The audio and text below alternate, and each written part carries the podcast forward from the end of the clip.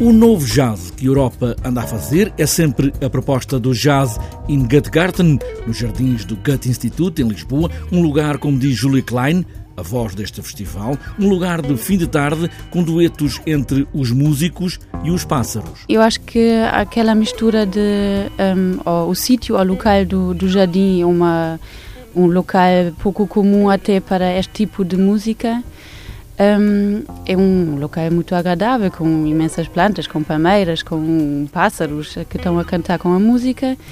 É quase um típico, um, uma espécie de Biergarten típico alemão.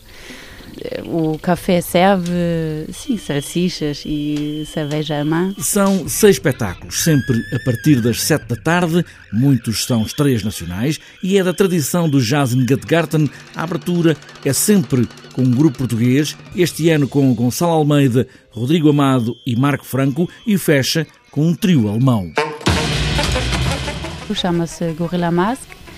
é um grupo liderado pelo Peter Van Haffel, o saxofonista, e este grupo um, mistura free jazz, punk e dub em composições poderosas mas a base delas também tem muito a ver com o humor. Elas às vezes também uh, misturam uma melodia tão simples que até parece uma música de criança e brincam com isso e depois uh, voltam outra vez com imensa energia. Uma ideia de jazz europeu onde entra muita experimentação, improviso e vários géneros musicais. São grupos eclécticos, têm, misturam imensas músicas, desde punk, de metal, de rock até free jazz e jazz ou música eletrónica e sim, é sempre, é sempre aquela característica da música e dos grupos. Ao fim da tarde, entre uma cerveja alemã e jazz ao vivo, no jardim do Goethe Institute.